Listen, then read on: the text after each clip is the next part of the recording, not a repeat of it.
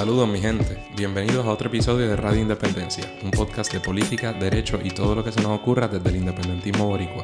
En el programa de hoy conversamos con el doctor José Franceschini Carlo sobre la evolución legal, medicinal y social de la marihuana. Suscríbete a Radio Independencia en tu podcatcher favorito y YouTube. Y síguenos en nuestras redes sociales para mantenerte al día sobre lo que pasa en Puerto Rico. Que lo disfruten.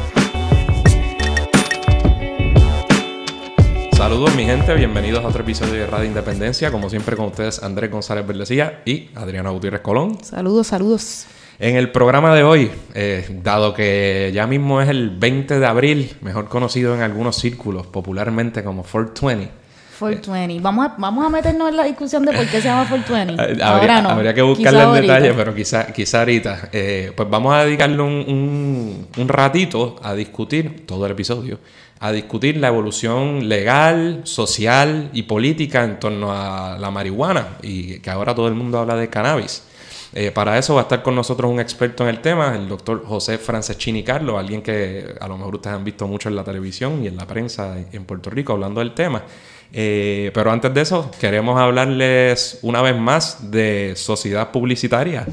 La mejor, básicamente, Sociedad Publicitaria es la mejor agencia de publicidad de, publicidad de todo Puerto Rico. Eh, hicimos un programa con el presidente de, esta sociedad publicitaria, eh, José Augusto Acevedo, en el episodio 76. Pueden escucharlo para entender un poquito mejor de qué se trata Sociedad Publicitaria. Es una agencia de publicidad eh, especializada y sobre todo muy buena para pequeños y medianos comerciantes puertorriqueños cuenta con aproximadamente 500 freelancers dispuestos para trabajar 24/7. Eh, ofrece diferentes servicios, como por ejemplo, Andrés, puedes mencionar algunos de los servicios que ofrece. Pues se especializan en arte comercial, redes sociales, publicidad en radio, televisión, planes de mercadeo, son unos duros en mercadeo. Y yo creo que lo más importante para nosotros, como nos explicaba José Augusto, es que están, ¿verdad? Se nutren y se basan en unos principios de cooperativismo empresarial y de, economía solidaria. De economía solidaria. Así que si usted necesita alguno de estos servicios o cualquier otro servicio, ¿verdad? De publicidad para, para su producto o su idea, pues puede llamar a Sociedad Publicitaria a 787-646-7733 o visitarlos en sociedadpublicitaria.com. También pueden enviarles un email si tienen alguna duda, quieren recibir más información sobre los servicios que ofrecen a info.sociedadpublicitaria.com. Recuerden, 787-646-7733. Yo hago así, viste, porque está en pantalla el número, está aquí, está aquí. Así que ya saben. Bueno, pues vamos a lo que vinimos. Ahora sí, vamos a pasar a la entrevista en el episodio de hoy. Queremos darle la bienvenida a nuestro invitado, quien es el doctor José Franceschini Carlo, es doctor en medicina, psiquiatra, autor del libro Vive tu vida a plenitud y recientemente publicó otro libro que se llama La reina de la medicina verde. Estoy está ya a punto de caramelo. A punto de ya lo entregué, ahora falta el arte para finalmente llevarlo a la imprenta. Además, nuestro invitado, eh, quien le esté viendo la entrevista en YouTube, quizás vea una cara familiar porque usualmente suele, ser eh, bastante recurrente invitado en Noticentro al amanecer en la televisión. Yo lo veo todo el tiempo. Lo vemos ahí, somos fanáticos. y ahora sí le damos la bienvenida a nuestro invitado. Muchas gracias por estar aquí con nosotros hoy. También tengo que añadir, no me puedo quedar sin decirlo, que tengo un programa de radio ah, por WKQ todos los jueves a, las 10 de la noche y de hecho espero que este mismo entrevista en algún momento eh, salga en mi programa de radio. Y les agradezco a ustedes jóvenes que eh, por la invitación a hablar de un tema eh, que me fascina y que como académico que soy eh, y he sido toda mi vida, llevo 29 años dirigiendo el Departamento de Psiquiatría de la Universidad Central del Caribe eh, y por lo tanto eh, tengo la obligación de ponerme al día en tantos temas. y es importante mi historia, porque la inmensa mayoría de los médicos hemos pasado, y especialmente los médicos que apoyamos a este botánico eh, que como yo le llamo en mi libro eh, la reina de la medicina verde, porque no hay ningún botánico en el mundo eh, que tenga tantas propiedades terapéuticas como es el cannabis. y a través de la entrevista lo, vamos a, saber. Es interesante que hace seis años una estudiante, yo, yo le pido a mis estudiantes en psiquiatría que todos me tienen que hacer una presentación de alrededor de 20 minutos eh, con PowerPoint y todas con todas las referencias eh, recientes. Eh, y esta estudiante hace seis años por primera vez hizo una presentación sobre el sistema endocannabinoide. En mi vida, siendo académico, había oído de este sistema endocannabinoide y para mí fue una ah, sorpresa impresionante porque jamás y nunca pensé que nosotros producíamos nuestra propia marihuana, nuestro propio cannabis. A partir de ese momento les dije a mis estudiantes que iba a aprender del tema porque lo consideraba demasiado importante eh, y aunque yo había sido eh, pues un educador en contra de la marihuana como lo hemos sido prácticamente todos los médicos, y especialmente en psiquiatría, que es en donde se atienden las adicciones. Eh, para mí fue una increíble sorpresa y peor aún, y digo peor aún, porque en mi libro de psiquiatría viene a aparecer en el 2015 un, un descubrimiento tan importante como el sistema endocannabinoide que fue descubierto en el 1992 en conjunto entre Israel y, el Instituto Nacional de, Salud de Estados Unidos. O sea que fue un descubrimiento en alguna medida de, Estados Unidos y de Israel. Eh, prácticamente a la misma vez descubren este sistema endocannabinoide. Eh, y dice endo, endo quiere decir interno, que nosotros lo producimos y, el cannabis eh, que usamos ya sea a, través de vaporizadores o, de ungüentos o de, cualquier otro método que ahorita podemos hablar de los métodos, eh, eh, entra al, sistema y ese sería exo.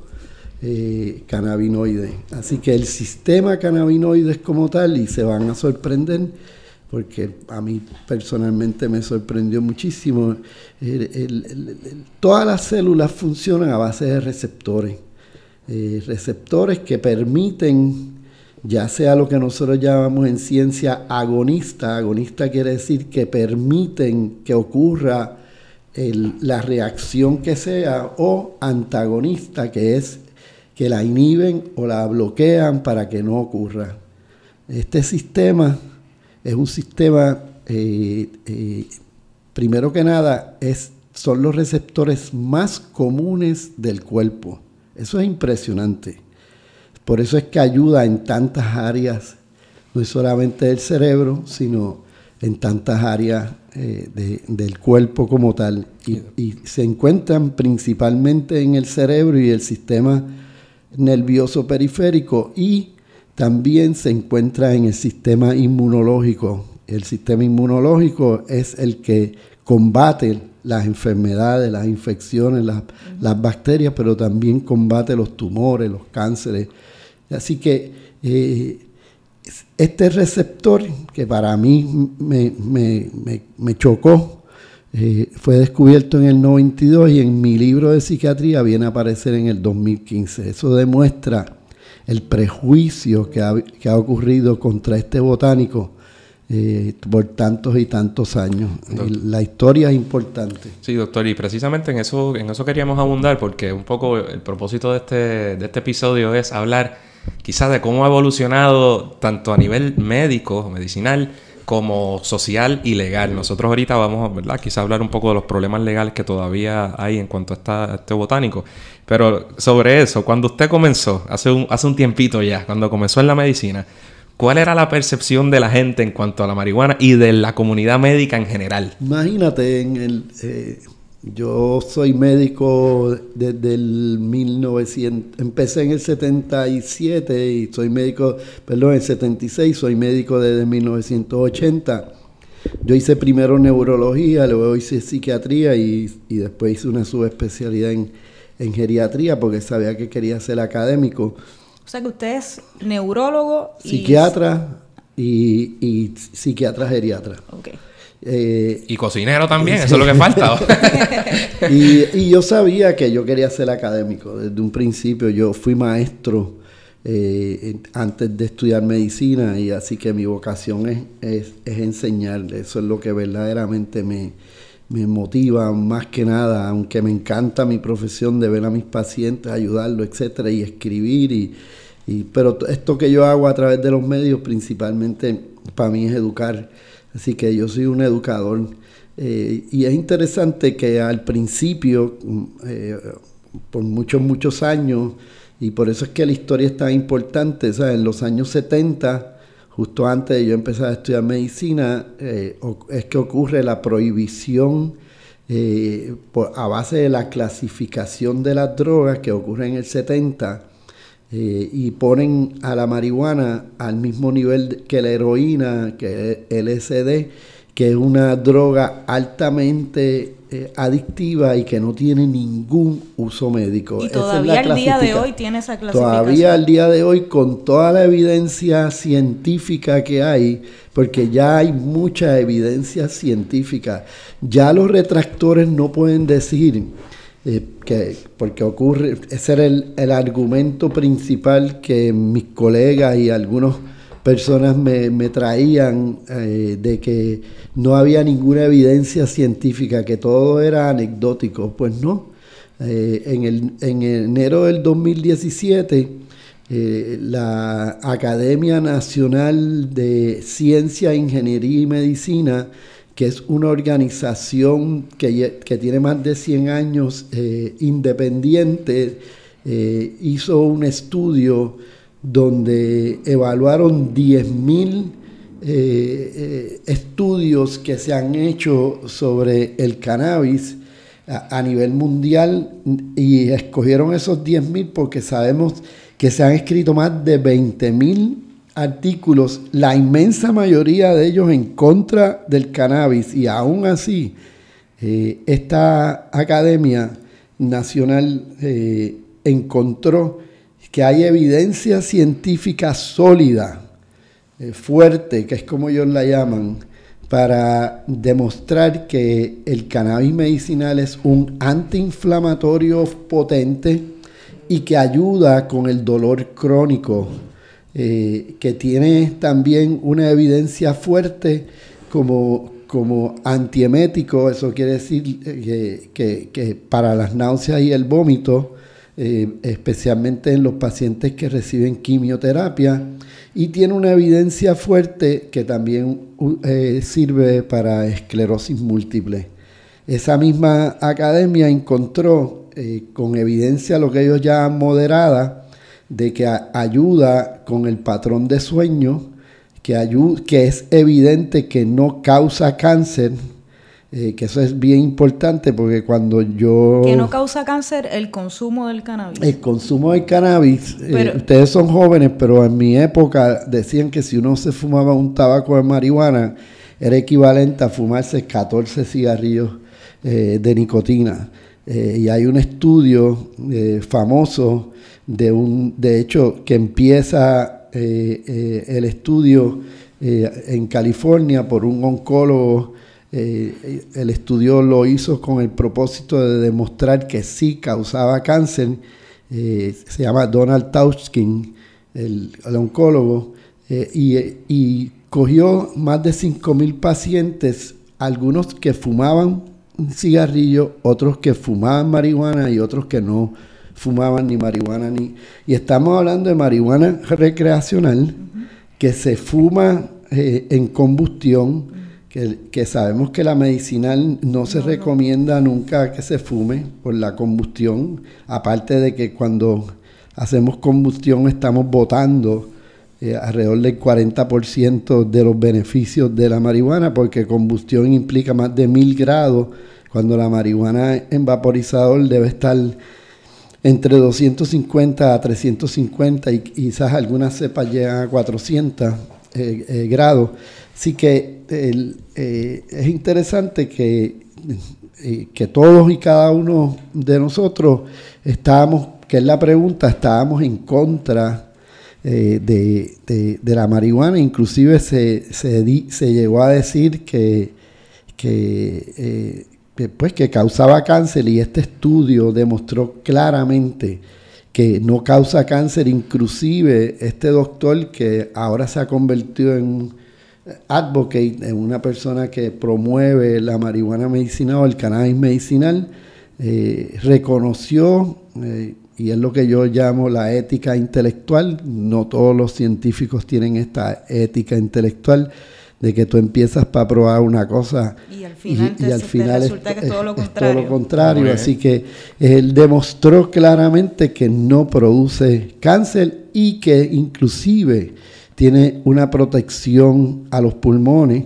eh, eh, por el efecto antiinflamatorio que tiene. Así que em, es, sumamente importante este estudio de más de 10.000 eh, journals o estudios escritos por por distintas organizaciones eh, que, han demostrado la evidencia científica de que sí, el cannabis tiene un uso médico. Y aún así, aún así el DEA eh, y el, y el FDA, el Food and Drug Administration y el Drug Enforcement Administration, que son las dos organizaciones que se encargan de clasificar las drogas lo mantienen en clasificación 1. Sí, un Schedule 1, que es absurdo. es absurdo y es lo que verdaderamente ha retrasado eh, todo este proceso. Incluso hay, hay que ver, eh, siempre es bueno entender el trasfondo político ¿no? Y, social del momento, y sobre todo para los 80, con esta guerra contra las drogas y demás, cómo algunas drogas...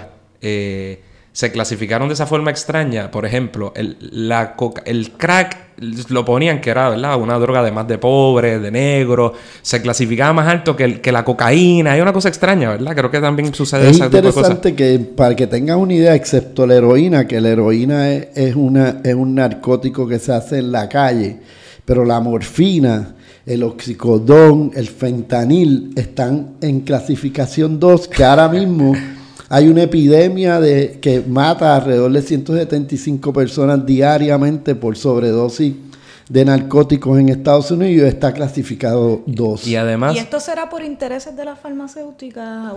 aquí hay muchos intereses especial. Es interesante que el interés principal, y esto no lo digo yo, esto lo dice el juez, el honorable juez Torruella, eh, que es un juez federal eh, en Boston, eh, y eh, el, interés principal está en las correccionales, en las compañías de las cárceles. Estados Unidos tiene eh, el, el porciento más alto de, presos en el mundo. Estados Unidos tiene 2.4 millones de presos, de los cuales 86%, oigan esta estadística que es increíble, son negros y latinos, 86% son negros y latinos, 14% son blancos.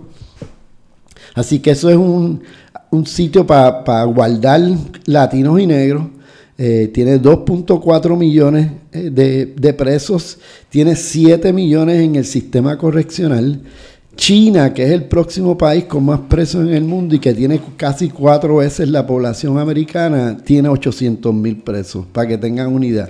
Y de esos 2.4 millones se estima que por lo menos el 30% está relacionado a la posesión de marihuana, no al narcotráfico de la marihuana. Posesión quiere decir que lo que te encontraron es lo que tú consumirías, que tú no lo, tú no tienes suficiente para vender. vender. Así que eh, se estima que el 30%, cada preso mm, se estima que es alrededor de 32 mil dólares al, año y hay tres compañías principales que son las que controlan eh, la inmensa mayoría de las cárceles, que casi todas las cárceles en Estados Unidos son privadas, incluyendo las de aquí. Las de aquí son privadas, así que si mañana legalizan o clasifican la marihuana eh, a dos, automáticamente tienen que soltar ese 30%, que estamos hablando de billones de dólares, que le cuesta al erario público. Otras de las, no hay dudas que las farmacéuticas y especialmente también las compañías de alcohol están en contra de, la utilización o, de la legalización de la marihuana como tal, eh, la marihuana recreacional. Porque cuando clasifiquen a, dos, prácticamente lo están, la, están legalizando, eh, la están eh, legalizando inclusive la recreacional. Hay gente que dice que no, que si la bajan a dos no necesariamente es recreacional, pero sabemos que entonces ya no tiene la fuerza moral de, o legal para meter a alguien preso eh, por eso, por, por, tener posesión de marihuana. Así que eh, eh, aquí hay unos intereses increíbles. otro interés grande es el mismo DEA el Drug Enforcement Administration, la famosa guerra contra las drogas. Eh, para que tengan una idea, eh, se estima que se han gastado un trillón de dólares en, la guerra contra las drogas y sabemos que la inmensa mayoría del uso de ese dinero, que se estima alrededor de 51 billones de dólares anuales, eh, es para combatir en gran medida la marihuana. Rara vez vemos en Estados Unidos una, eh, una redada eh, de, narcóticos o una redada de cocaína. Eh, típicamente lo que salen son policías que encuentran pastizales llenos de marihuana y, los, y los queman. ese, ese, es el gran utilización del DEA. y, y, otra de las áreas también es que los planes médicos han sido también muy, eh, eh, eh, se han negado a, dar tratamiento a, supuestamente a, los adictos a drogas, incluyendo a la marihuana, y no es hasta el 2010 que el Congreso finalmente acepta que la drogadicción eh, incluyendo el alcoholismo, es una enfermedad del cerebro y no es algo, un problema social como siempre se había creído. Así que en 2010 las compañías aseguradoras de, salud están obligadas a, ofrecer tratamiento, tratamiento eh, y esa es otra tristeza también porque solamente de, eh, de los 23 millones de personas que se estima que en Estados Unidos tienen un problema de adicción, solamente el 8, eh, reciben tratamiento, el resto no, no recibe tratamiento. Por eso, esto no se lo voy a, atribuir al, doctor, pero por eso el representante de Animal que siempre dice que si el infierno existe, las aseguradoras tienen, un espacio allí directo. Pero eso, eso lo estoy diciendo yo. Ok, doctor, nosotros sobre el aspecto legal y las consecuencias legales o del estatus actual, ¿verdad? Del uso de la marihuana en Puerto Rico, vamos a hablar pronto y le vamos a dar duro, pero quería aprovecharlo a usted y preguntarle, ahora se están utilizando muchos conceptos distintos y la gente habla mucho de cannabis. Yo, yo le decía a Adriana que para mí quizás el desarrollo o el cambio social de la percepción en cuanto a la marihuana, quizás es una de las grandes logros o avances que yo he visto en los últimos 20 años, quizá también con el avance de los derechos de la comunidad LGBT, pero cuando yo apenas en los 90, cuando yo era un niño, o sea, la que te tildaran de marihuanero y la madre, era una cosa tabú. Hoy ha cambiado un poco y le quería preguntar, ¿es lo mismo la marihuana que el cannabis, que el THC? ¿O qué diferencias hay entre una cosa? ¿Cómo es la cosa? La, marihuana es el nombre, es interesante que es el nombre que los mexicanos utilizaban para, llamar, para llamarle eh, eh, al cannabis. Eh, tenían otros nombres, hierba, este, moña, o sea, hay, muchos nombres, pero como que la marihuana fue el nombre que como que, predominó. Y, y, y, esto es importante, el magnate de los periódicos en Estados Unidos que se llama Hearst, eh, que tenía más de 50 periódicos para aquel entonces, para los años 20 eh, y 30, eh, Hearst había comprado una cantidad enorme de, de, árboles, miles y miles de hectáreas de árboles para poder hacer el papel para su periódico. Entonces se da cuenta que el hemp, que es algo parecido a la marihuana, viene del mismo cáñamo eh, pero no tiene el THC, que es lo que tú me estás preguntando. De hecho, la única planta que tiene THC eh, eh, es, la, la, marihuana o el cannabis indica y el cannabis sativa. Son las únicas dos plantas y que vienen de la misma cepa que producen THC. Sí se han encontrado en otras plantas el CBD. Pues el hemp es principalmente CBD, pero hay CBD en otras plantas. Y ambos tienen cualidades eh, beneficiosas para la salud. O sea, ¿qué es? ¿Es la mata? ¿Es el THC? ¿Cuál, qué, es que... el THC es la parte psicotrópica, la psicoactiva, la que da el arrebato. La que te arrebata. La que da la nota. Entonces, la, lo que han hecho los narcotraficantes, pues en mi época de joven, eh, que yo sí admito que, que fumé muy poco, pero fumé de joven, este, y en mi época, pues estaba lleno de pepa. Este, eh, de hecho, yo, yo me acuerdo de chamaco, si, si te explotaba la pepa, te, te quemaba la, la, camisa y te creaba un huequito y todo el mundo sabía que tú habías fumado marihuana. sí, choteaba. Te choteaban este, porque explotaban este, las pepas, había que limpiarlo, qué sé yo, pero no tenía jamás y nunca. Yo me acuerdo Después por muchos, muchos años yo no, yo no utilicé marihuana y entonces me acuerdo un día que, que me dieron a probar una sin semilla y de una jalada nada más yo sentí un efecto psicotrópico increíble y es que los narcotraficantes se han dedicado a aumentar significativamente el THC y a bajar el CBD. Y esto es la forma en la que crían las plantas. Eso es la, forma, porque los narcotraficantes de bobo no tienen nada. O sea, esto es una organización con agrónomos, científicos, o sea, esto no es, o sea, es un 20 tú, estos son gente organizada con conocimiento y lo que fueron mutando eh, la marihuana original al punto, por eso se llaman cince, porque no tienen semillas. No, y hay eh, diferencias entre, yo no sé, no sé cuál es la diferencia, pero entre pangola, creepy, ahora creepy gush, ahora hay 20 mil cosas. pero los narcotraficantes eh, lo que hicieron fue aumentar mucho el THC y bajar el CBD, porque el CBD que tiene un efecto terapéutico, no tiene un efecto psicotrópico y se ha podido ver que en la medida en que más CBD tenga esa cepa, eh, neutraliza o, modula el efecto del THC. Y, en, otras sí. Le pregunto, ¿y ¿Para qué condiciones o enfermedades se recomienda el CBD versus el THC? Bueno, el CBD típicamente se usa mucho para condiciones psiquiátricas, eh, para ansiedades, para eh, depresión, para esquizofrenia, para bipolaridad. Eh, también sabemos que, puede ayudar mucho en, Alzheimer.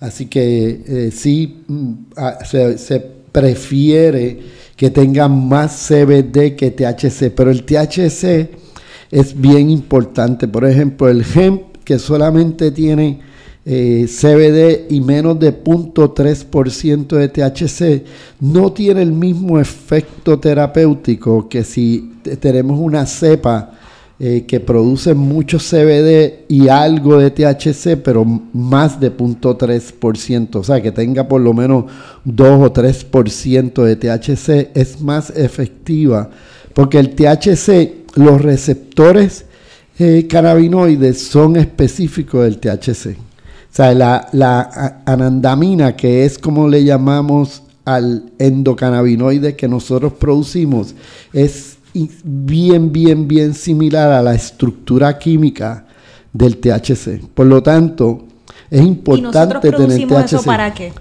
Eh, eh, para lo que se llama homeostasis, para lograr un balance. Cuando, cuando uno hace, digamos, ejercicio, eh, que, que, típicamente le llamaban el runner high, el runner high es anandamina.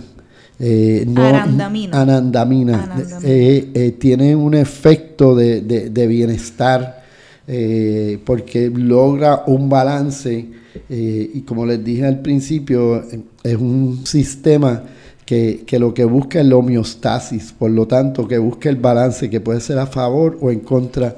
La teoría detrás de todo esto es que como, como, como esto se produce, la anandamina se produce en el momento que se necesita. Como y se consume y se consume. La adrenalina nosotros guardamos adrenalina para los momentos que lo necesitamos.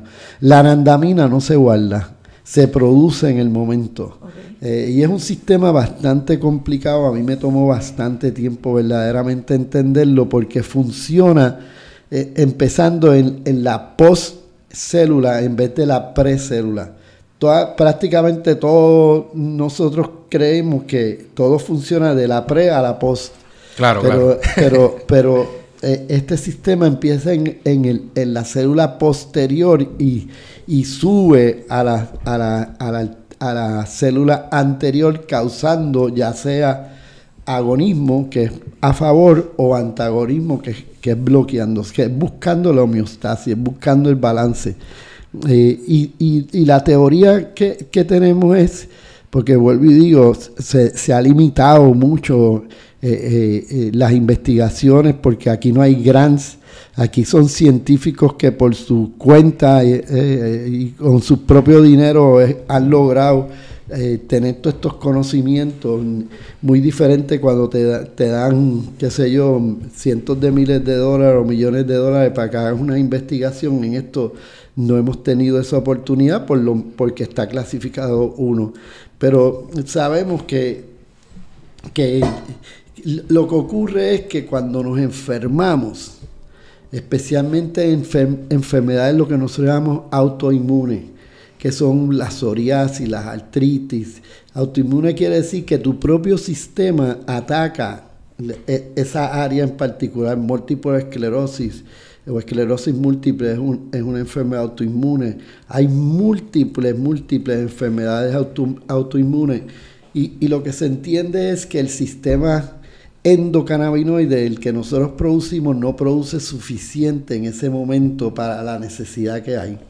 Y ahí es que viene el THC y el CBD, eh, es como un suplemento. Y doctor, ¿y es para aliviar el dolor o, tiene elementos curativos? O sea, lo digo desde la total ignorancia, es para aliviar el dolor. Eh, yo, yo predigo que en un futuro, porque mira, este, este botánico, además de esas dos, de esos dos cannabinoides CBD y THC, ya hemos descubierto 108 cannabinoides más, que no sabemos claramente qué hacen y que están en, en proporciones más bajas. Por eso es que la planta completa es más importante que el THC solo o el CBD solo. O sea, la planta es demasiado importante. Sabemos también que los olores, las plantas tienen un olor que es lo que se llama los terpenos. Sabemos que los terpenos también tienen un efecto terapéutico. Así que nosotros nos falta mucho verdaderamente aprender de este botánico de todo, porque tiene demasiadas propiedades, demasiado eh, futuro eh, desde el punto de vista medicinal. No hay ninguna planta eh, como dije al principio, que tenga estas propiedades de, producir tantos cannabinoides. Y es interesante que los seres humanos tengamos ese sistema. De hecho, buscando información para mi, para mi, para mi libro, la teoría es que nosotros primero formamos el sistema cannabinoides y después salió la planta. O sea, mira, y, más, y digo más, todos los vertebrados tienen el sistema cannabinoide. Por lo tanto, desde mucho antes de que el, que el ser humano existiera, ya los vertebrados, especialmente los peces, que es donde entendemos que, salió todo, o sea, y, y, después de ahí es que empiezan a surgir todos los demás animales, pero todos los vertebrados eh, tienen sistema cannabinoide. Y doctor, eh, posibles efectos secundarios negativos, ¿tiene alguno? Sí. hay que estar o los principales, además de, del cáncer, ¿cuáles son los otros argumentos que utilizan la comunidad médica para... Bueno, el cáncer se quedó fuera, ¿no? Claro. Bueno, hay, hay varias cosas que considero que son importantes. Primero que nada, no, no se ha podido reportar un solo, una sola muerte eh, por intoxicación del cannabis. Eh, y esto es sumamente interesante porque eh, no hay receptores de cannabinoides en, un área particular del cerebro que se llama el bulbo raquídeo, que es en donde se, se controlan la respiración y el corazón. por eso es que las personas cuando se intoxican de alcohol, o se intoxican de narcóticos o se, intoxican de benzodiazepina, eh, se mueren por fallo respiratorio. Pues en, en cannabis no puedo, no, en marihuana no puede ocurrir eso porque eh, no, no importa la cantidad de marihuana que usted se fume, lo más, lo más que puede pasar es que se quede dormido. Hay gente hay gente... Y los monchis, y que, y que, que le dé hambre.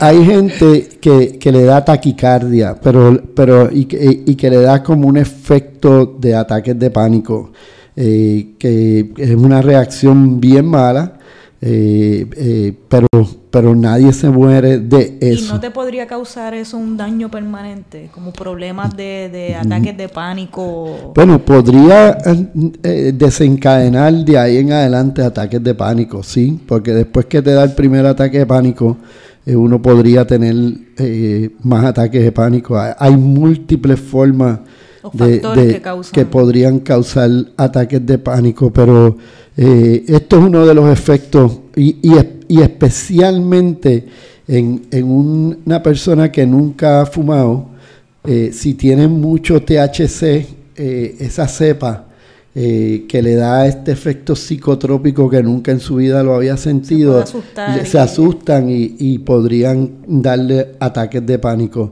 Así que ese es uno de los efectos secundarios. Y también, yo no sé si esto es un mito, pero también se hablaba de que puede causar, yo no sé, usted es el doctor aquí, pero problemas neurológicos o en las neuronas, en el cerebro o algún defecto que, o a nivel cognitivo de la persona.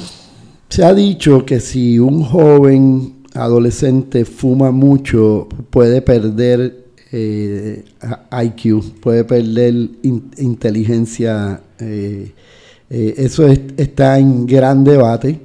yo no recomiendo que ningún joven se haga adicto a, nada, especialmente también a la marihuana. Y esto es bien importante que la gente sepa también. Los estudios demuestran que si uno abusa de la marihuana. En otras palabras, si uno fuma continuamente solamente por el, por el, por, eh, el arrebato o la nota, eh, cuando uno lo necesite para medicina no va a tener el mismo efecto. Porque mira lo que pasa, que, que, los receptores se van cerrando. Eh, porque hay tantas que, que, que hay de más, por lo tanto, los receptores es lo que se llama un down regulation, o sea, bajan los receptores eh, de cannabis o los receptores de THC. Eh, así que eso es bien significativo y, los jóvenes eh, que me estén oyendo, que nos estén oyendo, sepan, y jóvenes y adultos, el que abuse de, de, la marihuana, cuando si algún momento lo necesita, no va a tener el mismo efecto terapéutico. Es algo bien parecido a lo que ocurre con los, con los personas que son adictos a los narcóticos. Si esas personas tienen dolor, pues no va a tener efecto para el dolor porque ya son adictos. Entonces ya pasa lo mismo, los receptores se, se, cierran eh, para aumentar precisamente la intoxicación porque los receptores lo que hacen es también metabolizar el THC o metabolizar los narcóticos, o sea, eliminarlo. Y doctor, y el asunto de no la planta, sino la manera en que se administra o se ingiera. Es decir, la propia combustión, eso sí es lo que puede tener efectos nocivos, si alguno, ¿verdad? bueno, la combustión es irritante. Te, te puede irritar por el calor. recuérdate que combustión estamos hablando de mil grados. O sea que ese humo eh, e, es bien caliente y, tiene que afectar la garganta y, y, puede afectar, irritar los pulmones ese es el efecto secundario de la combustión, La combustión, y vuelvo y digo también, a la misma vez uno, uno pierde eh, efecto terapéutico. Si, si, si uno compra una marihuana o un cannabis medicinal y lo, y lo usa fumado, estás botando efectos eh, terapéuticos. Se estima que hasta un 40%, porque, porque por la propia combustión. Así que eh, no es la forma de recomendar. Algo de efectos secundarios que me quedé, que creo que es importante, eh, es, por ejemplo, las madres lactantes. Las madres lactantes o las madres embarazadas no se recomienda de ninguna manera usar eh, cannabis. cannabis. ¿Por qué? Porque el niño cuando nace está y en el proceso del embarazo, el niño está empezando a producir el sistema eh, cannabinoide. Así que si uno le da a, a, través de la leche materna o a través de la sangre por, por, el, por el, embarazo, uno está limitando a, ese sistema a que se desarrolle. Y se ha podido ver que eso puede ser uno de los efectos de gente que tiene un problema en el sistema endocannabinoide. En otras palabras, si yo tuviese un problema, una deficiencia de mi sistema endocannabinoides, las probabilidades de tener una enfermedad autoinmune aumentan. Así que es importante que la gente sepa que eso es un daño que se le hace a un niño, eh, porque entonces no desarrolla el, cuerpo al tener ya en su adentro THC, pues no, se, esfuerza a hacer la anandamina que es absolutamente necesaria. O sea, entre, entre más anandamina nosotros podamos producir, mejor. Esa es la natural, esa es la mejor, no hay, no hay comparación. Eh, así que el, el, THC que, que usamos eh, en, en, cannabis medicina es como un suplemento para esa anandamina que no se produce entonces cuando uno está enfermo a la velocidad que, que se debe eh, producir. otra otra también de, la, de, los efectos secundarios, eh, obviamente eh, es, el, efecto psicoactivo.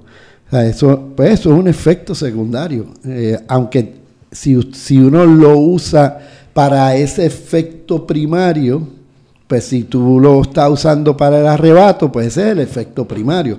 Pero si tú lo estás usando para tu artritis, eh, que es el, efecto primario, como efecto secundario va a recibir la, psicoactividad. El premio, el premio. y, puede ser, y puede ser para algunas personas, eh, la psicoactividad pues le da ganas de reír, Le, da cierta alegría, eh, tranquilidad, sedación, etcétera. pero a alguna gente ese efecto no le gusta. Claro en la realidad hay gente, es igual que, eh, a, mí no me gusta beber porque siento que pierdo el control. Pues hay gente que con eso siente que pierde el control y no le gusta. Así que eso es un efecto secundario que para alguna gente puede ser eh, buena y a otra gente es, un efecto secundario negativo. Perfecto, pues ahora ¿verdad? hemos hablado bastante del asunto, el asunto médico, ¿no? Detrás de, todo este cambio, pero queríamos un poco enfatizarnos ahora en el asunto legal, dado ¿verdad? que la independencia es un, proyecto mayormente legal y, político. Y entonces, em, como, como decíamos, ciertamente el, trato que se le ha dado a la marihuana alrededor del mundo, y en los Estados Unidos y en Puerto Rico, ¿verdad? De carambola, pues ciertamente ha cambiado bastante. Ha habido... Eh, por ejemplo, está la distinción entre el uso medicinal, médico, o el uso recreativo, se le llama a veces eh, recreacional. Actualmente hay por ahí como... 8 o 9 estados, yo creo que... Donde es legal la posesión, el uso de marihuana en ciertas cantidades de forma recreativa. Este, en muchos más estados de forma medicinal. En muchos otros países también. Muchos otros países, por supuesto. Eh, sin embargo, como explicaba bien el doctor y como ya adelantamos, bajo el sistema federal norteamericano y bajo el colonialismo que impera aquí, con la ficción que lela, ¿no? Pues tiene que pensar que hay dos gobiernos. Y para estos efectos, pues son dos gobiernos en Puerto Rico también. El lo que diga el gobierno federal y lo que puedan hacer los estados en, su, en sus territorios, ¿no? ¿Y qué pasa? Que como decíamos, a nivel federal, la posesión de marihuana, punto, sin caveats, es, está catalogada como una clasificación 1 y es ilegal. ¿Qué significa esto?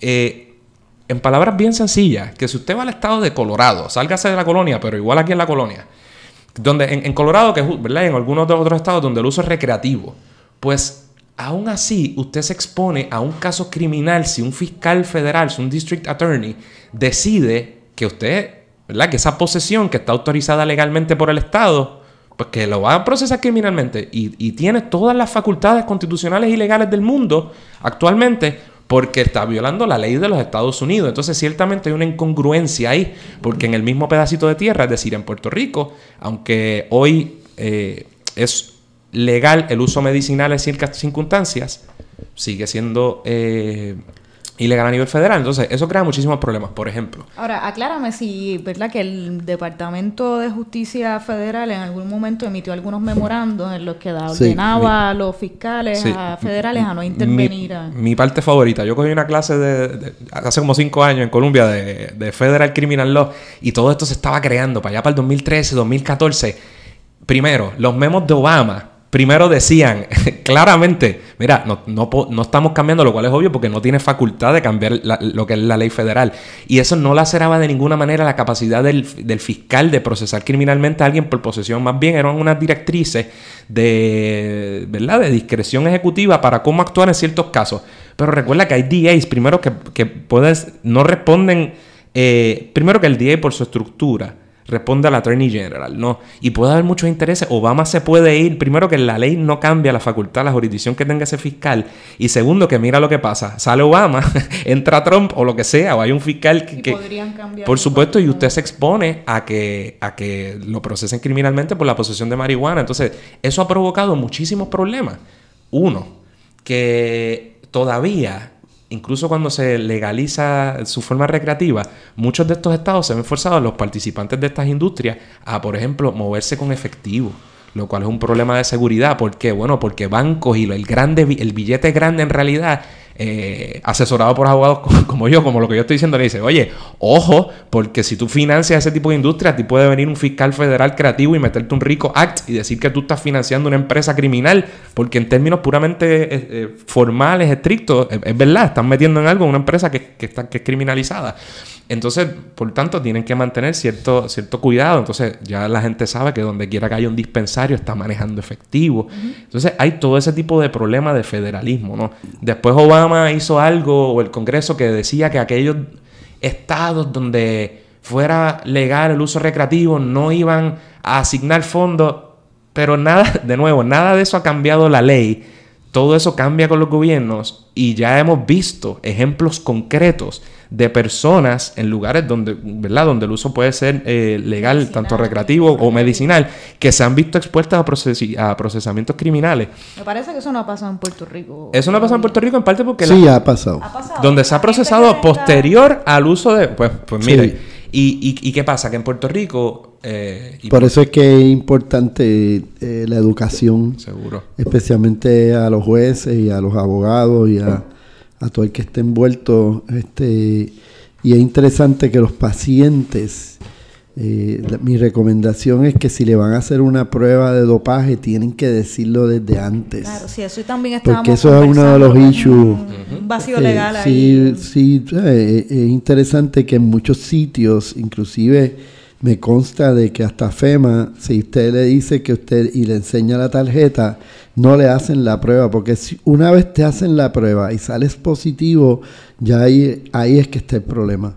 Entonces, en, muchos patronos, eh, si tú le enseñas que tú eres un, paciente, y que vas a salir positivo, es igual que antes de uno hacer una prueba de dopaje, uno tiene que decir, pues yo tomo Xanax, por decir un, un nombre, este, que me va a salir positivo porque es una benzodiazepina que sale positivo o, yo tomo narcótico porque tengo tal, tal problema de, dolor. Eh, sabes que uno lo tiene que decir antes de... de y, de, hecho te dan un, papel, típicamente antes de hacer una prueba de dopaje le dan a uno un papel de, para que uno llene y diga qué medicamentos uno está usando que podrían salir positivos. Eh, así que, eh, pero me consta que sí han habido casos, yo personalmente conozco de un caso en particular eh, que le hicieron la prueba dijo después de, que salió positivo que era paciente de, de, cannabis. Es interesante, es un caso con un, con un tumor en el cerebro, este, aunque es benigno el tumor, pero no deja de ser un tumor, y que era paciente del secretario de salud eh, y, sufría de unos dolores severos de cabeza al punto de que antes de usar el cannabis requerían de narcóticos para sus dolores de cabeza. Con el cannabis ha mejorado significativamente. Cuando le hacen la prueba, sale positivo. Él dice yo soy paciente de cannabis, lo votan. Eh, como, como votaron a todos los que salieron positivos, eh, se hizo una reclamación, se trajo todo el, el, historial y toda la evidencia y el juez a la soltada dijo, o sea, eh, eh, desde el primer momento y, también los abogados del municipio donde ocurrió eh, estuvieron de acuerdo totalmente de, que esto es un caso meritorio de, de, eliminar, pero todavía, y es interesante que en el reglamento como tal no aparece y eh, todo lo que conlleva desde el punto de vista legal. Así que ahora mismo no hay una dirección o una jurisprudencia eh, o una ley o que, los abogados y los jueces puedan seguir. Ahora, mismo, cualquier juez, exacto, está a discreción del juez. Muchos de estos probablemente lleguen al Supremo y sea el Supremo el que entonces tenga que eh, establecer cuáles van a ser las reglas. Yo acabo de darle una conferencia corta, y digo corta porque en, verdad esto es un tema que toma mucho, mucho, eh, hay, mucho conocimiento y, por lo mismo de que hay poco conocimiento eh, a nivel de público en general, yo le acabo de dar unas conferencias a, los jueces de familia y a, y a, a, a las trabajadores sociales y a los psicólogos que tienen que ver con familia, porque ya hay varios casos de madres acusando a padres de, o a la inversa, padres acusando a madres por estar utilizando marihuana mientras están con el hijo y, y, y algunas de esas personas no es recreacional, es medicinal entonces ahí hay un, ¿sabes? Está difícil. Sin número de problemas. Sí. ¿sabes? Que hay casos en Estados Unidos ahora mismo que son famosos, eh, que se están viendo y, algunos probablemente lleguen al Supremo, porque por lo que dijo Andrés, sea, él eh, sigue siendo prohibido a nivel federal eh, y, y, hay casos, y es interesante cómo por decir alguno, eh, el, como el NFL, que es, que es la organización del fútbol americano, permite el abuso, porque esa es la palabra que hay que usar, y cuidado si la adicción a narcóticos, sin embargo, no permite que los jugadores usen marihuana, inclusive en estados donde, como es Washington State, que está eh, ¿cómo es? legalmente recreativo, si un jugador de los Seattle eh, lo cogen fumando marihuana o le hacen una prueba de marihuana y sale positivo, lo, lo suspenden. Sin embargo, eh, permiten el uso de narcóticos a todo fuerte. Eh, y, y, aprovecho porque es importante que el público conozca a Sanja Gupta. Sanja Gupta es un neurocirujano, doctor él es el director médico de CNN y Sanjay Gupta tiene cuatro documentales que, es, que son eh, para mí imprescindibles que todo público los vea. Se llaman Weed eh, de, de, hierba, W-E-E-D, y, y, cada uno obviamente tiene números, 1, 2, 3 y 4. Eh, están en YouTube y están en Netflix. Eh, y, y Sanja Gupta, que vuelvo y digo, es un neurocirujano, empezó haciendo estos, el primero, haciendo este documental en contra de la marihuana medicinal. Y si uno lo ve al principio, eh, como él dice que él está haciendo esto precisamente para demostrar que no sirve y cómo va cambiando a través de los 40 minutos que dura eh, el, el, documental, como él mismo al final eh, termina diciendo que para su sorpresa eh, había encontrado eh, evidencia de que, de que servía para algunas condiciones y que quizás era lo único que servía para algunas condiciones. Y ha hecho cuatro WID. y, vuelvo y digo, esto es un profesor de neurocirugía de Emory, de, de la Universidad de Emory en Atlanta los médicos sabemos que para ser neurocirujano eso es como una clase aparte, eh, son los más estudiosos, toman nueve años después de, después de estudiar medicina para hacerse neurocirujano. Eh, ¿Sabes? Que, le tenemos un respeto mayor a los neurocirujanos y este señor es un neurocirujano y y ha, sido un advocate increíble de, del cannabis medicinal. yo puedo decir que hay un before and after, que hay un antes y un después de Sanjay Gupta en cómo se ha ido mejorando significativamente el cannabis medicinal, probablemente a nivel mundial. Pues perfecto, doctor. Yo creo que no le quitamos más tiempo. Si ustedes creían que no íbamos a hablar del estatus y cómo la relación eh, eh, ¿verdad? impacta la capacidad de nosotros de hablar con este asunto, pues se equivocó. Está presente totalmente. Mientras no cambie esa ley federal, no importa lo que nosotros legislemos aquí, ya ustedes saben. Así que coja con cuidado si usted está involucrado, si está interesado, por lo menos sepa cuál es la situación actual antes de tomar una decisión para un lado o para el otro. Doctor, muchas gracias por estar con nosotros. Muchas gracias. Este, Creo que nos quedamos con, la, con las ganas. Es, como dijo el doctor, un tema que da para hablar unas cuantas horas. Quizás en algún otro momento lo podemos retomar. Es importante que nos eduquemos en, este, en este botánico que tiene un potencial increíble y que está revolucionando y va a revolucionar la medicina a nivel mundial. Y siempre he dicho que Puerto Rico se puede insertar eh, y convertirse verdaderamente en un centro de investigación y de, y de producción de, del, cannabis medicinal porque eh, nuestra temperatura, nuestro clima nos ayuda muchísimo eh, para poder verdaderamente insertarnos a nivel mundial. Esto no lo para nadie.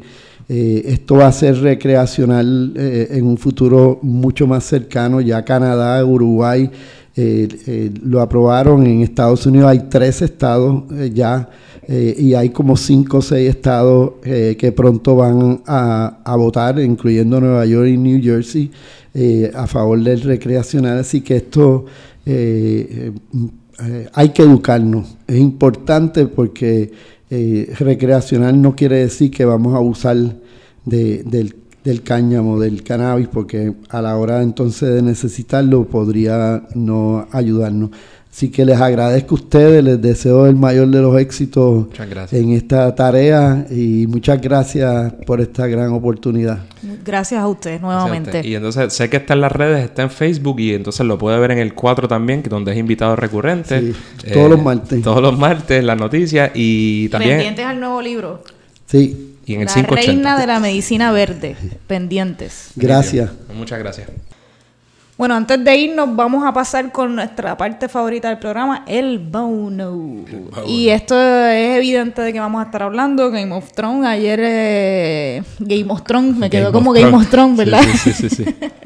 el domingo, el domingo fue el episodio. El domingo fue el primer episodio de la última de temporada de Game of Thrones. Eh, ¿Qué tal, Andrés? No la vi en vivo, me asusté. Diablo, sí, me asusté, pero no me enteré de nada. ¿No te enteraste de nada? Hasta que lo vi. Pues. Ah, ah, eh, spoiler alert. Sí, sí, si usted no lo vio y es tan loco, loca. Si no lo ha visto, para el programa en este momento, preciso momento. Si usted no ha visto el episodio, cuestiono su seriedad y su responsabilidad, su ética. De todas formas, de todas formas, somos tan buena gente que le estamos haciendo la advertencia de que detenga esta... Mataron a Jon Snow. La, reproducción de este episodio en este preciso momento. Ok, después de haber hecho esa advertencia, podemos hablar. ¿Cuál fue tu impresión del, del primer episodio del último? Eh. Eh. eh. Ah, es que sabíamos que eran seis. Y para hacer seis, yo había dicho aquí que tenía que haber sangre, tú sabes, dos muertes por episodio. No fue así. Ok. No, pero igual que son seis episodios, son pocos por la misma línea, yo creo que pasaron un montón de cosas. O sea, empieza el episodio, el episodio de reencuentro. El episodio de reencuentro. o sea, no pasaron muchas, hubo muchos bueno, em, a mí me sorprendió que la primera escena fuese Jon Snow llegando a, ¿verdad? A Winterfell. Sí, a Winterfell con Daenerys. O sea, fue esa. Empezamos ahí. Pues rápido fue el reencuentro de, Jon, con, con, Arya. Con Arya, con Bran, que siempre es bien awkward. Bran. Sí, es la suya. la gente que no sabe lo que está pasando, o sea, Jon tiene que estar ok. What the fuck, ¿qué le pasa a este? Eso, eso estuvo, sí, estuvo nítido. Este. Pero para los que vieron el episodio, saben que fue un episodio de reencuentro. Ok y un episodio del amorcito entre Jon Snow y Daenerys Targaryen. Eso no me gustó. Sí, fue como que... no me gustó que fue... Ok, lo que viene es guerra. Este último season es de guerra y de muerte, lo sabemos. Pero este primer capítulo fue demasiado feliz. Fue peace and love, Fue demasiado feliz. Este, Bran estaba ahí como cuando llegó Daenerys y se presentó... Se presentaron ella y Sansa pues Sansa ahí como que le salió medio con cosas y Bran, no está bien, no estamos para esto, corten, como que la cosa se va a poner fea, viene la guerra. Y ahí, después de que Bran hizo esa advertencia, se van Daenerys y Jon a darse un trip en los dragones y a darse besitos en las cascadas. Más, porquería ahí. Uy. Coño, vienen, quizás los monstruos están ahí. Al otro lado. al otro lado. Llegan en un par de minutos y tú estás dándote besos por ahí en los dragones. Eso me molesta un poco. Neverending Story con el timo. ¿Tú ¿Te acuerdas de Neverending Story, coño? El, pues sí. el, perro, el, perro, feo. El perro blanco. el perro feo. pues sí, se tiraron esa el episodio estuvo bien. Los que son bien fans, pues dijeron, Estuvo bien, fue un punto de partida. O sea, ya más o menos las fichas están, estamos organizados para que ya, sabemos dónde está cada que ataron cabo. Eh, tenían que decirle a Jon Snow, eso fue lo más importante. Le dijeron a Jon Snow que él es Aegon Targaryen y que por tanto es el heredero al título de los Seven Kingdoms. Ok. Ok, te dije que tengo una nueva teoría. ¿Cuál es? Zúmbala. Después de que le dijeron a Jon eso y la reacción de Sam, no sé, me parece que Sam no confía en Daenerys. Obvio que normal, le mataron a su papá y a su hermana. Y, eso fue la como que, oh, mucho gusto, Daenerys. Sí, te prendió fuego a tu, a tu, familia. Este, mucho gusto. Está bien, sí. Pero de todas formas, no sé. Sam, la actitud de Sam a mí me da. Bueno, el norte está reacio. El norte entero dice Cabrón, te proclamamos King in the North y entonces ahora tú vienes ahí arrodillado porque estás enchulado. Esa es la percepción, porque ellos no saben que ella ha sido, ha venido de abajo. Es cierto, ella, ella, ha hecho de lo suyo también. Oh, este, pero, pero no sé qué va a pasar ahora, la teoría. Yo digo, ok, y si Dani, y si Jon Snow le dice, mira, como que en verdad no eres la reina, soy yo el heredero al trono. Y ella dice así, me imagino, la linda, ahora tú eres el heredero. Búscame tus testigos, búscame tus testigos. Bueno, pues, el pana mío que, ha vivido, hermano. Exacto. Toda la, que, ha estado panita mío toda la vida, a quien le quemaste a su familia. Y mi hermano, que, ya, no es mi, que ya no es mi hermano, eh, y no, y que en verdad es un Trial Raven ahí que ve cosas y va para el pasado y cambia, pero el testigo está sólido. Pobre Littlefinger. El juicio contra Littlefinger era la cosa más asquerosa del mundo. Pobre diablo, murió. Sí, pero no le dieron el debido proceso de ley allí en Westeros, en Winterfell, como que no, la cosa no está muy sólida. Dime eh, eso. ¿Y cómo usted lo sabe? Ninguno estaba ahí. le dice, mira, Daenerys dice, ah, no, sí, me imagino, tú eres el heredero. Lo mata a Jon Snow y Daenerys se vuelve loca. No sé, yo todavía no confío mucho en Daenerys. Le doy props, ella ha hecho su trabajo, merece estar donde está, merece el, merece el trono merece, ha hecho las cosas necesarias para merecer el trono. De todas formas, a mí todavía ella no me, yo no confío. Pienso que. Macharrana, macharrana. No, no, al revés. Yo soy Team Sansa. Tú eres Team Sansa. Yo soy Team Sansa, y pero. Team Sansa está como que. Eh, para mí está clara. Para mí ella está más clara, de que no te voy a, sabes, te tengo que, no, te voy a recibir así con lo, lo mismo, voy a arrodillar de una. Ahora, Cersei, a lo loco, el mundo se va a acabar y ella que se joda, que peleen entre ellos y después los cojo. Pero ¿te parece mala estrategia? Piénsalo. No. no es, es bueno, la cosa es que, por ejemplo, si ganan los White Walkers... O no eres nada en solidaridad aunque... pero eso, pero viéndolo... Si, eres white, si ganan los White Walkers y convierten a todos los demás en zombies, entonces sales trasquilado. Esa no la jugó, no la analizó. es cierto. Porque entonces que vienes con A menos que ella sepa un secreto. Y si lo y si esta gente se vuelve y se va, mata a medio mundo y se va. Ah, y que dan la vuelta. Los, los White Walkers. ok, me quedo aquí. no, sé. Eso no va a pasar. No les gusta el calor. Pero lo que está, lo que está claro es que ahora viene fuego. Porque ya te tiraron el chichichai ahí, hasta ahí. Sí, eso es lo que, o sea, no nosotros pensamos, ok, pues fue un episodio bastante feliz, Andrés dice, pues es posiblemente que sea el único feliz. Sí, porque si, no, si mi teoría de que van a ganar los White Walkers no se da, que yo no, no sé si se da, tiene que haber por lo menos uno o dos episodios de la Gran Guerra. Faltan cinco episodios nada más, gente, ahora. Y pues uno o dos en la gran guerra con los White Walkers. El dos, sí, sí, sí. ¿Cómo? Duró como cincuenta y pico de días filmar la guerra, coño, debe haber dos episodios. Y entonces falta uno o dos de la. Entonces, si eso pasa y ganan los ¿verdad? Los que se fueron para el norte a pelear con los White Walkers, pues tienen que bajar a pelear con Cersei y con los Lannisters y que esa sea el final. Pues ahí súmale uno o dos más. Y coño, y tiene que haber un espacio en el último episodio para que chichichijá, todo el mundo se acomode, salga los que sobrevivan bebiendo. Bron tiene que tener su castillo. El enano ah, tiene que tener. que manda. Eh, uh, sí. Cersei le. ¿A quién fue Bron? Fíjate, pensé, sí, y pensé que tú ibas a tener razón. En alguna tú me dijiste, ah, pero yo creo que Cersei lo va a matar a él. Pues, puede ser un truco. Como que, ah, por culpa tuya, mis hermanos se traicionante. O sea, que él tuvo que ver, él fue como enlace. Y yo dije, diablos, lo van a limpiar. Yo pensé que Cersei lo iba a limpiar ahí mismo. Bueno, pero parece que lo, lo, quiere limpiar. Además, él es del corillo, yo creo que él no va a traicionar. Y a los dos, para colmo. Al enano y a... No, pero que no es a los dos, es al enano. No, yo creo que es a los dos. Yo entendí que era a los dos. Porque los dos se fueron. Jamie también se fue. Y Jamie ahora llegó a Winterfell, vio a Bran y les va a decir al corillo, morones, Cersei no viene ah, esa escena estuvo bien nítida cuando Sansa y Tyrion se reencuentran y Sansa le dice como que... Y él le dice, no, pero Cersei nos va a apoyar, van a traer al ejército. Y ella, ¿qué? Yo pensaba que tú eras más inteligente de lo que era. duérmete de ese lado, exacto. Eh, pero nada, estuvo nítido. Yo, a mí me gustó.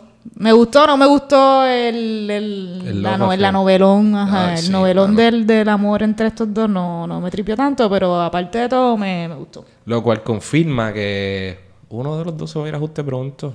A lo mejor es ella. Yo creo que los dos. Me, gustó tu teoría, sí, pero que los van a separar. Porque la única razón por la que yo supongo que perdieron tanto tiempo enfatizando en el amor ahora de estos dos idiotas. Ay, porque que puede ser porque, Daenerys lo mata. ¿Tú te eh, imaginas eh, esa, es esa es buena. Esa es que lo mate y dice traidor, no es mentira.